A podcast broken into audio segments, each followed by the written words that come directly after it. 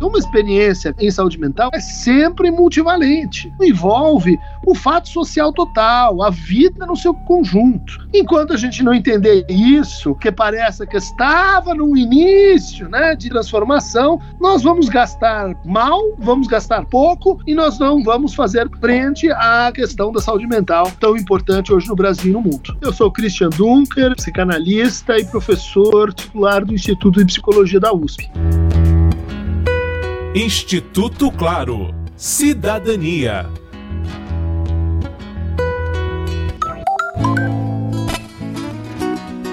Com a criação do SUS em 1990, a atenção dada à saúde mental ganha uma nova orientação o fim dos manicômios e a abertura de serviços como CAPS, Centros de Atenção Psicossocial, marcam a reaproximação entre pessoas acometidas por transtornos mentais e seus familiares e comunidade. Nos últimos anos, no entanto, especialistas têm apontado retrocessos e o risco de o Brasil voltar a um estágio em que as internações imperavam. Nesta edição, o Instituto Claro conversa com Christian Dunker, que começa ressaltando os avanços em saúde mental nos últimos 30 anos começa simultaneamente com a promulgação da Constituição um processo de reforma psiquiátrica no Brasil. Em vez da gente trabalhar com o hospital no centro, o médico no centro do centro, com internações de longo prazo, com muita abordagem farmacológica, se estabeleceu e isso foi um processo que aconteceu em inúmeros outros países pelo mundo, que a gente devia procurar um modelo em que o paciente pudesse ser acolhido acolhido, mas que ele não passasse a residir no hospital, por exemplo, para evitar aquelas internações de 30 anos, 20 anos, que desligavam o sujeito completamente da sua realidade familiar, da sua realidade social. Outra evolução na abordagem do tema é o conceito de RAPS, Redes de Atenção Psicossocial. É a ideia de que para a gente atender um paciente que sofre com transtornos mentais, a gente não pode abordá-lo de uma forma assim é, única, mas tem que ser multifatorial, em que o trabalho do médico, junto com o do fonoaudiólogo, do nutricionista, do psicólogo, do terapeuta ocupacional, junto com outros recursos que a gente pode às vezes encontrar numa comunidade e não em outra, vão dar aquele acolhimento, vão construir o programa de tratamento ideal para aquele paciente. Agora eu sei exatamente o que fazer. Bom recomeçar, poder contar com você. Dunker indica que houve avanços também no tratamento a dependentes de álcool e outras drogas. Porque hoje a gente tem como alternativa um modelo baseado né, no consultório de rua, no atendimento à pessoa no seu território, então não tem essa coisa de internar, e na redução de danos onde a pessoa continua a usar, mas a gente procura que ela vá reduzindo gradualmente suas doses, a gente procura reintegrar aquela pessoa ao trabalho, à família, fortalecer aqueles pontos de contato com a, a comunidade e com aquilo que a protege, ou enfim, torna desnecessário o consumo. Né?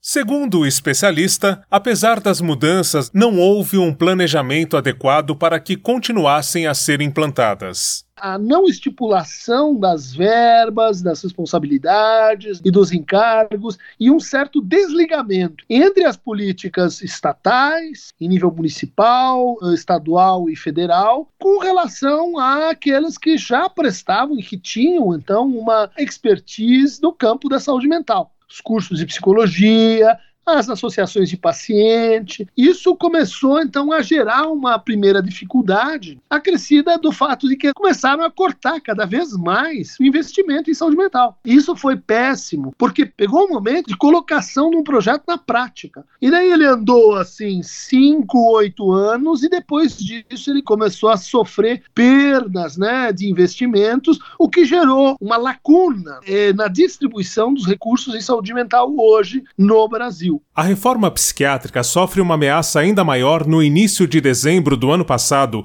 quando o governo federal apresenta ao CONAS, Conselho Nacional de Secretários de Saúde, um projeto para desativar cerca de 100 portarias em política de saúde mental expedidas desde 1990. Como essa a reforma da saúde mental veio depois da Constituição, e como não havia, então, destinação de verbas, distribuição de responsabilidades, ela foi sendo montada exclusivamente a partir de portarias, o que fragiliza legislativamente todo o sistema. Deixou ele aberto para uma situação em que, de uma vez só, a gente pode revogar toda a reforma psiquiátrica brasileira. Ou seja, a gente pode voltar aos anos 60. E aí eu vou recomendar a leitura do livro da Daniela Arbex, Barbacena, o Holocausto Brasileiro, onde ela reconstitui com todo rigor né, as mais de 60 mil mortes ocorridas nesse hospital psiquiátrico, que era também um reduto de tortura para prisioneiros políticos, para indesejáveis, para pessoas que a gente queria silenciar.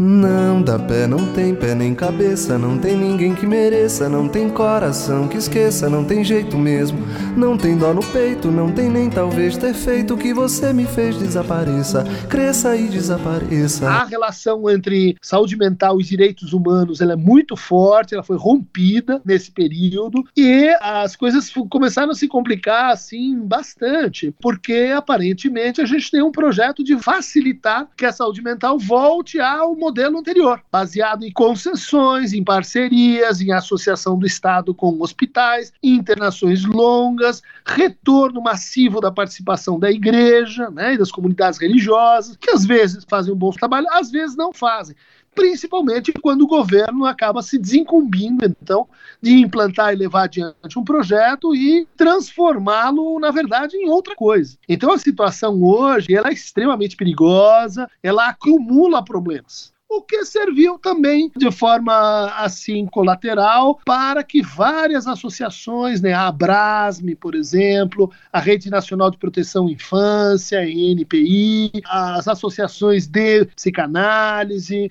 o grupo de resistência dentro da psiquiatria uh, e, outros tantos a se mobilizarem, porque de fato a situação é crítica e nós uh, precisamos de uma atenção, o que significa um trabalho, um desgaste, para impedir esse tamanho retrocesso.